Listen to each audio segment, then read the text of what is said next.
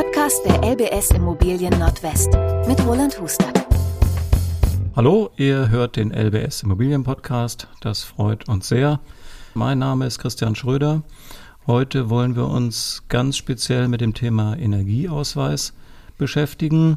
Bei mir im Studio sitzt wie immer der Roland Hustert, LBS Immobilienexperte. Hallo Roland. Hallo Christian. Und zu uns gekommen, dankenswerterweise, ist auch nochmal der Christopher Tüllmann, Immobilienberater und ähm, Energieberater. Und der kann uns sicherlich eine Menge dazu erzählen. Roland, du stellst die Fragen. Ja, man hört es und liest es ja überall. Energieausweis, ähm, unbedingt wichtig, ähm, Energieeffizienzklasse, furchtbar viele Wörter, die man gar nicht kennt. Klasse G, Klasse A, Klasse Passivhaus. Äh, vielleicht reden wir mal mit dir, Christopher, darüber und versuchen das ein bisschen auseinander zu dividieren. Was für Sorten von Energieausweisen gibt es eigentlich? Also beim Energieausweis gibt es eigentlich zwei Sorten oder zwei Arten. Es gibt einmal den Verbrauchsausweis und den Bedarfsausweis. Und beim Verbrauchsausweis wird was aufgeschrieben? Also im Prinzip der Verbrauchsausweis, wie der Name sagt, der spiegelt quasi den Verbrauch des Hauses wider.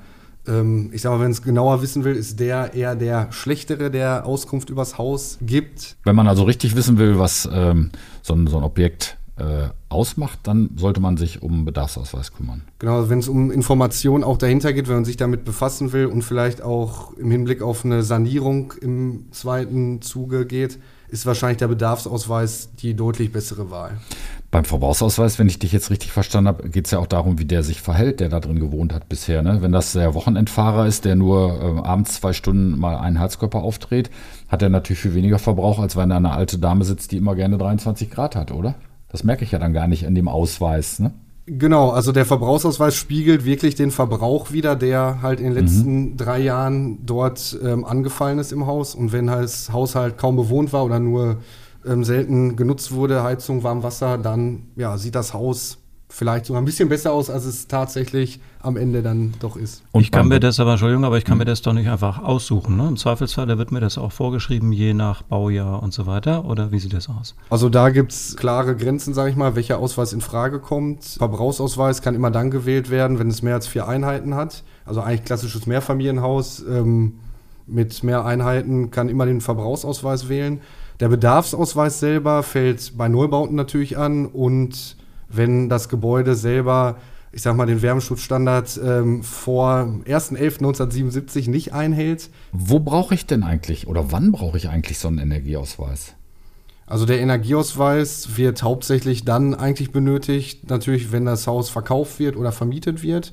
Dann sollte der Energieausweis spätestens dann bei der Besichtigung für die möglichen Fair oder den neuen Mieter oder Käufer vorliegen. Das ist Pflicht, glaube ich, ne? Das Gesetz. Genau, das ist Pflicht. Es gibt auch fünf Pflichtangaben, die immer in der Anzeige dann mhm. verwendet werden müssten die im Energieausweis stehen. Genau. Und wer sich so einen Energieausweis schon mal angeguckt hat, da kommen wir gleich aber auch nochmal drauf zurück. Äh, da gibt es einmal viele Buchstaben, habe ich eben schon gesagt, A bis H. Es gibt aber auch so eine Farbskala, die kann man sich eigentlich besser merken. Also es gibt Häuser, die sind im grünen Bereich, Häuser, die sind im gelben Bereich und äh, ganz alte und unsanierte Objekte, die viel verbrauchen, die sind dann eher so im roten Bereich. Ne? Das, ähm, der rote Bereich ist H und dann geht es nach vorne immer weiter. Wie lange gilt so ein Energieausweis? Einmal für immer oder wie geht das dann? Also der Energieausweis ähm, gilt zehn Jahre.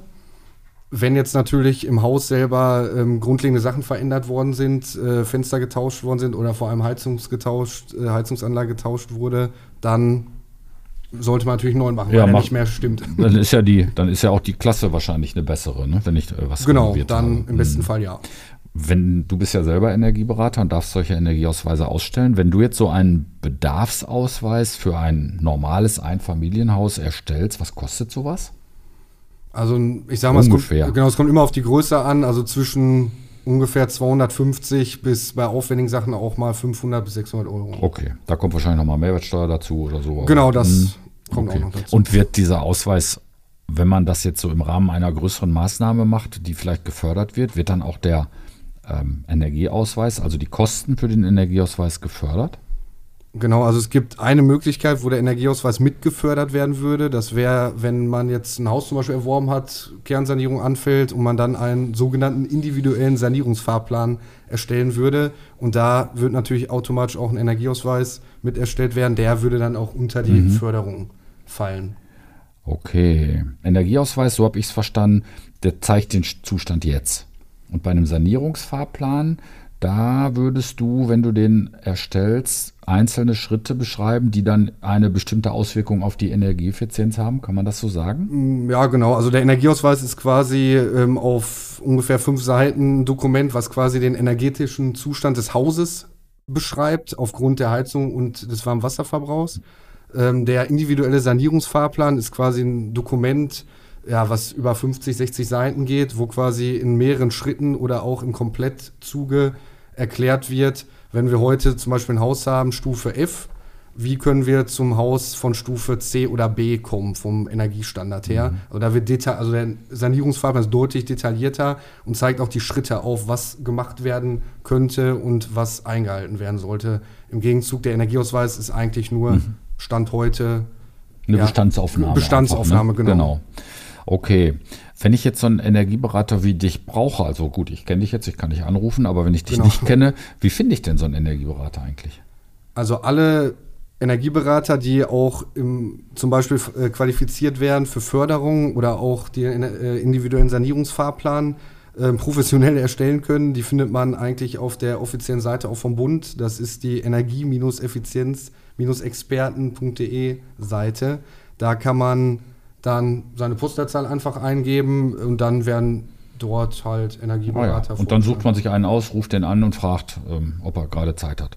Genau. Im Moment haben die alle Zeit und warten, dass jemand anruft. Oder ist es gerade genau ja, umgekehrt? Ist, aktuell ist es vielleicht auch ein bisschen der Politik geschuldet und ja, ist es eher andersrum. Wie, wie viel Vorlauf äh, braucht man? Also wenn ich, wenn bei dir heute ein Kunde anruft und sagt, ich brauche einen Energieausweis, wann würdest du den erstellen können? Also beim Energieausweis selbst, ähm, das wird auch relativ kurzfristig wahrscheinlich schon passieren, innerhalb der nächsten ein, zwei, maximal drei Wochen. Mhm. Beim individuellen Sanierungsfahrplan sieht es anders aus. Da steckt deutlich mehr Aufwand hinter, deutlich längere Erstellungszeit auch.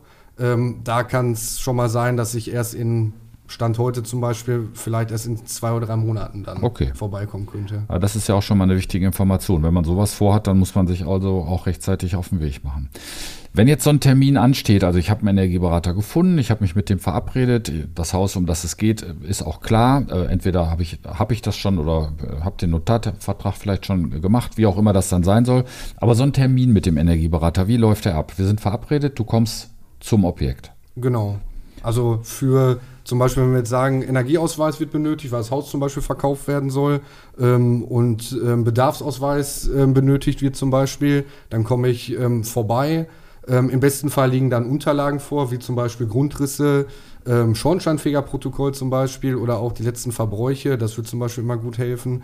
Und dann müsste ich mir vor Ort auch natürlich ein paar Sachen, äh, fassadentechnisch zum Beispiel, Dachdämmung, ähm, Kellerdämmung, also im Prinzip also einmal das Gebäude. Du kriegst also richtig einmal durchs Haus und guckst dir alle Bestandteile an. Wie ist das Dach gedämmt? Wie ist die Fassade gedämmt? Gibt es eine Kellerdeckendämmung? Äh, wie alt sind die Fenster? Schreibst das alles auf? Genau. Haustür, äh, Heizungsanlage, all diese Dinge. Mhm.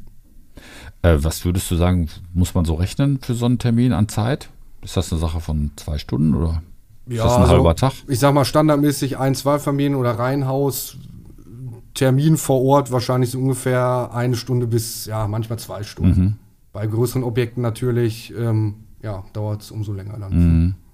Und ähm, du hast gerade schon gesagt, Unterlagen vorbereiten als Besitzer der Immobilie macht auf jeden Fall Sinn. Macht dir auch die Arbeit leichter und etwas flüssiger. Genau, das auf ne? jeden Fall. Also selbst wenn keine Unterlagen ähm, vor Ort wären oder der Eigentümer gar keine, warum auch immer mehr hat, kann ich den Ausweis natürlich auch erstellen. Erfordert auch mehr Arbeit, ähm, dauert dann halt wieder ein bisschen länger. Wenn halt Unterlagen vorliegen, kann man es halt direkt, ähm, ja, vereinfacht die Sache auf jeden Fall deutlich. Mhm. So, dann hast du die Besichtigung gemacht, du kennst das Objekt jetzt, dann fährst du nach Hause, setzt dich an deinen PC und machst so einen Energieausweis. Und wann hätte ich den dann? Dauert das dann Wochen oder Monate oder? Also beim Energieausweis selber sagen wir mal wieder Bedarfsausweis für klassische Ein-, Zweifamilienhaus. Ähm, ja, also ich habe ein Computerprogramm, was quasi das Haus einmal simuliert, also einen energetischen Standard und dann quasi einen Energieausweis für dieses Haus ausgibt. Dauert zwei bis drei Tage, sage ich mal dann. Okay. Und dann geht das in die Post und dann hat man es nach einer Woche vorliegen. Also das geht relativ Genau, schnell. das geht relativ schnell. Wenn die ähm, Eigentümer des Hauses dann natürlich noch Informationen haben wollen, ist auch manchmal natürlich der Fall, ähm, würde ich das dann nochmal mit einem Beratungsgespräch dann abschließend ergänzen, den Energieausweis vorstellen. Ansonsten manchmal dann auch telefonisch. Auf jeden Fall, die Leute kriegen dann von mir nochmal ein paar Informationen zum Ausweis an die Hand. Das finde ich nochmal spannend. Also du würdest als Berater auch zur Verfügung stehen, um äh, dann den Ausweis zu erläutern und vielleicht auch einen Tipp zu geben, was man machen soll? Oder, oder sind wir da dann schon langsam auf dem Weg zum Sanierungsfahrplan? Also genau, also das ist quasi so die, ähm, der fließende Übergang dann, meistens bei Objekten, die halt ja, älter sind, eine schlechte energetische ähm, Stufe haben. Da sind natürlich Möglichkeiten oder mehr Möglichkeiten vorhanden, neue Fenster vielleicht, Fassadendämmung, Austausch der Heizungsanlage, dass man ja das halt nicht nur im, im kleinen Gespräch, sage ich mal, erläutern kann, sondern vielleicht auch der Sanierungsfahrplan dann Sinn macht.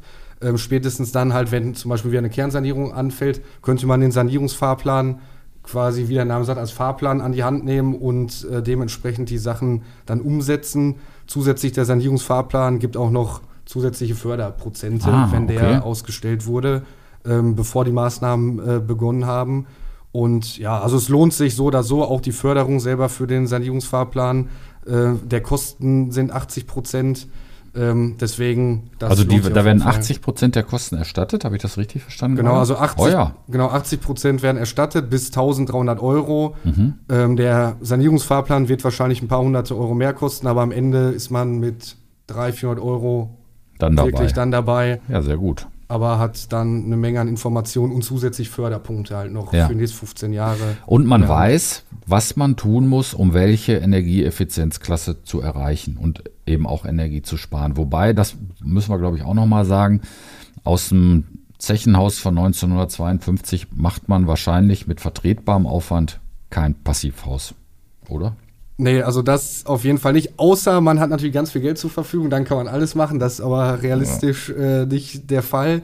Deswegen ist eigentlich so die Sache, wenn man jetzt wieder bei der Skala zum Beispiel beim Energieausweis bleibt und man im Bereich von vielleicht 200 ungefähr ist, also es wäre jetzt, wenn man auf die Skala schaut, äh, Grenze F bis G und man so einige Sachen gut saniert, kommt man am Ende, wäre es schon gut, wenn man so ungefähr ja bei C, also im Anfang grünen Bereich rauskommt, wäre genau. schon ganz gut. Ich, genau, ich wollte gerade nochmal übersetzen. Also aus dem roten Bereich kommt man bis Anfang grüner Bereich mit vertretbaren Ausgaben und äh, hat dann sicherlich gut was für die Umwelt getan und auch für den eigenen Geldbeutel und nicht zuletzt auch für die fürs Wohlfühlen. Denn wenn so ein Haus gut saniert ist, dann fühlt man sich da, da glaube ich, auch wohler drin, als wenn das eine alte, zugige Bude ist. Ich glaube, das ist der Punkt. Ich muss das gar nicht zwingend ähm, als Altimmobilienbesitzer machen, nur im Vorfeld dessen, dass ich vielleicht meine Immobilie verkaufen will, sondern ich hole mir darüber für ein paar hundert Euro im Vergleich zum Gebäudewert ja nun wirklich nicht viel. Eine große Sicherheit ähm, für die Maßnahmen, die ich gegebenenfalls machen sollte, um perspektivisch Richtung Rente und danach deutlich weniger ähm, Energiekosten zu haben, weil denn, dass die in den nächsten Jahren steigen, inklusive CO2-Abgabe und so weiter, das ist uns allen sicherlich klar. Vielen Dank euch beiden, dass ihr das hier so erläutert habt. Ich verweise auch nochmal gerne auf die Folgen 11 und 14. Da haben wir das Thema gebrauchte Immobilien äh, auch nochmal unter anderen Aspekten, Finanzierung, Beurteilung äh, und auch Bestandsaufnahme ähm, durchleuchtet. Und wir werden ein paar Informationen nochmal zum Stichwort Energieausweis euch stellen auf die Seite LBS Immobilienprofis zum Nachlesen, weil äh, hören ist das eine, aber nochmal schwarz auf weiß nachschauen in Ruhe ist sicherlich auch nochmal eine gewisse Beruhigung. Christopher Tüllmann, vielen Dank, dass du da warst. Roland, gerne. auch dir vielen Dank. Gerne wie immer. Ich bin Christian Schröder und sag bis zum nächsten Mal. Ciao.